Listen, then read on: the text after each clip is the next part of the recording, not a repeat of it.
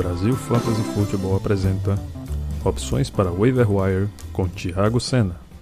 Boa noite, meus amigos do Brasil Fantasy Football. Boa noite, caro Rui, responsável junto com o nosso presidente Caio pelo nosso podcast. Rui pediu, pediu não, né? Rui não pede, ele manda e a gente aqui na redação obedece para fazer umas um pequeno áudio falando das dicas para o waiver wire dessa semana essa parte que a gente espera a semana toda para garimpar as pepitas que sobram para reforçar nosso time.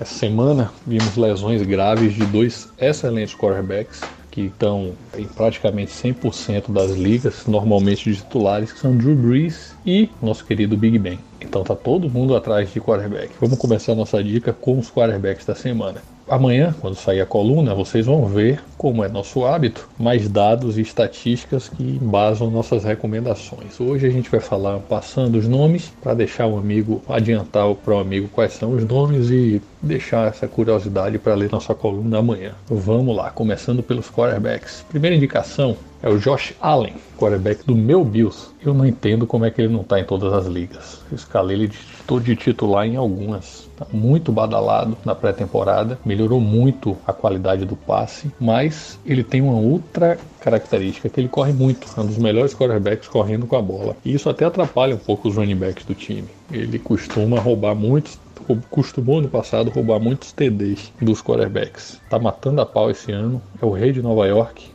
ganhou no MetLife dos Jets e depois dos Giants e já se intitulou o Rei de Nova York. Josh Allen pode ser escalado de titular tranquilamente no seu time. A outra indicação é o substituto do Drew Brees, Ted Bridgewater. Já é um quarterback experiente e não é à toa que é o quarterback reserva mais bem pago da NFL. Parece até que o Saints já estavam adivinhando, né? Adivinhando não estavam, mas estavam se preparando para sobreviver caso tivesse alguma coisa com o Drew Brees.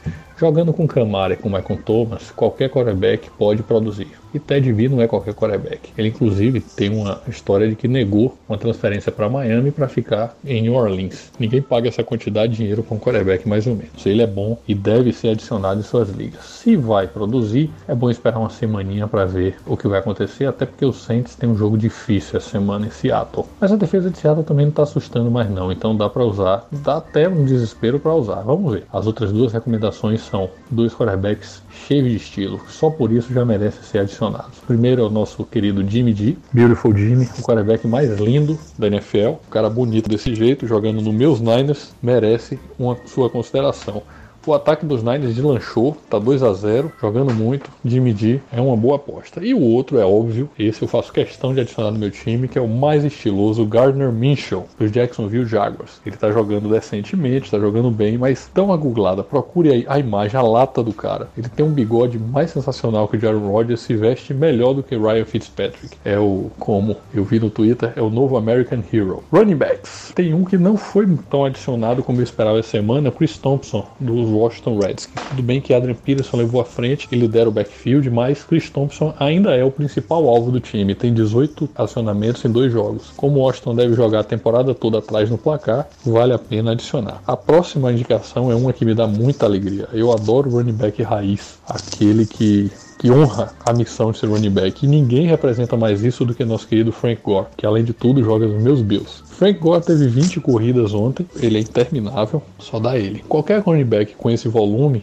de carregadas merece consideração. O único problema dos Bills, repito, é que você tem Devin Singletary, que ainda é o mais badalado, embora tenha tido menos corridas ontem, tenha saído um pouco machucado, e Josh Allen, que rouba alguns touchdowns. Mas Frank Gore também merece ser adicionado, assim como Carlos Hyde, que levou, que tomou a frente do backfield dos Houston Texans, 20 e poucas carregadas ontem também. É o cara. Duke Johnson ficou para trás e a tendência é que ele se estabeleça mais. Os outros dois, Raheem Mostert, running back do San Francisco 49ers, também teve. São Francisco botou um verdadeiro comitê ontem. Cada um teve aproximadamente 10 carregadas entre os titulares Matt Breida, Raheem Mostert e Jeff Wilson, que foi promovido do Practice Squad e roubou dois touchdowns dos titulares. Mas Raheem Mostert merece a consideração do amigo. Matt Breida é o running back 1 e já está em quase todas as ligas também. E o outro é Peyton Barber, que tomou a frente do backfield de Tampa Bay, os Buccaneers. Deixou para trás Ronald Jones. Ronald Jones, coitado, pelo jeito não vai ser mais nada na NFL. Peyton Barber também não é nada demais, mas teve uma quantidade de carregadas bem saudável, fez um touchdown, uma atuação correta. É um running back 1 do time, como tal, merece consideração. Vamos para os wide receivers. Primeiro a dupla sensação do Kansas City Chiefs, Michael Hardman e DeMarcus Robinson. Robinson fez dois TDs longos, Hardman fez um e teve um, um de 70 e poucas jardas anulado por um holding de LeSean McCoy, por sinal, sem nenhuma necessidade. Então também poderia ter dois é, TDs. Os dois estão disputando aquela quantidade de touchdowns que, Tyreek, que ficaria normalmente para Tyreek Hill. Então, próximo jogo é um jogaço. Kansas City contra Baltimore. É, deve ser um jogo de placar alto, se espera. E de jogadas longas, porque ali no, na, no meio do campo vai ser difícil alguém produzir. Dois quarterbacks gostam muito de lançar. Vai ser um jogaço e Hardman e Robinson devem fazer boas pontuações.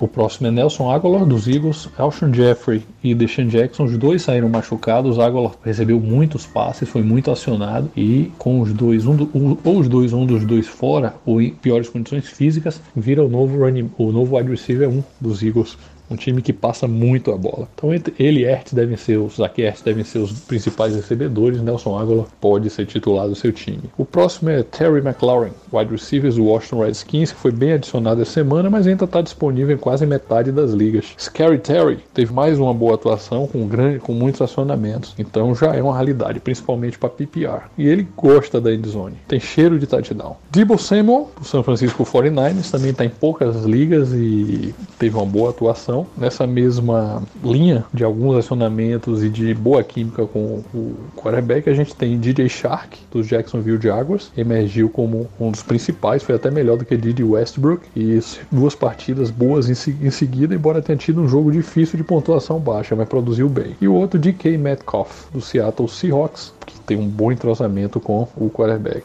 Vamos aos Tyrants.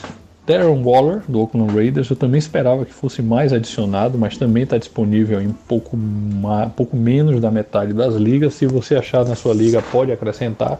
A gente viu, como sempre com os Tyrants, que é difícil você fora dos três grandes, é difícil você ter um Tyrants que produzam toda semana. O Waller tem uma produção decente, tem tido uma produção decente e deve melhorar, né? vale a pena. E os outros dois, Will Disley do Seattle Seahawks, marcou dois TDs. Eu estava olhando e coincidentemente ele também foi indicação na semana 3 do ano passado, né? mas não produziu tanto, salvo engano se machucou também, mas é uma promessa, tá um ano mais experiente e produziu bem. E o outro, Mark Andrews do Baltimore Ravens dois TDs, embora no primeiro jogo ele tenha sido dos três Tyrands de, de Baltimore que menos teve, teve snaps, mas já tá touchdowns em jogos seguidos e é o principal recebedor do time todo.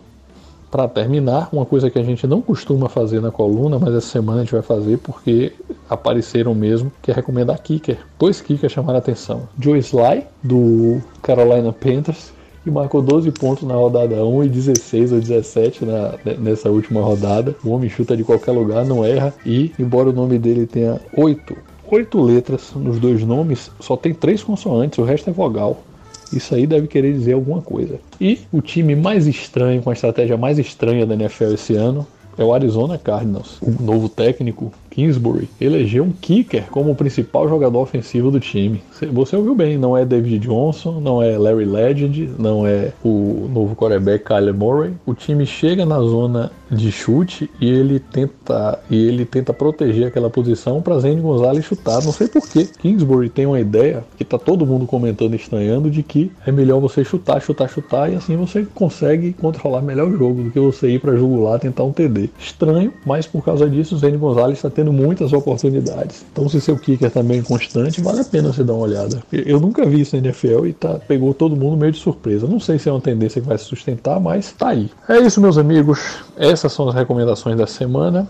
Espero vocês na coluna de amanhã e mandem suas opiniões, suas suas queixas e lembre-se do nosso lema. As recomendações aqui são sucesso garantido ou seu dinheiro de volta. É só cobrar o presidente Caio que ele manda. Um abração, boa sorte na semana 3. 3 já? Meu Deus, tá passando muito rápido o ano. Boa sorte na semana 3. Um abraço.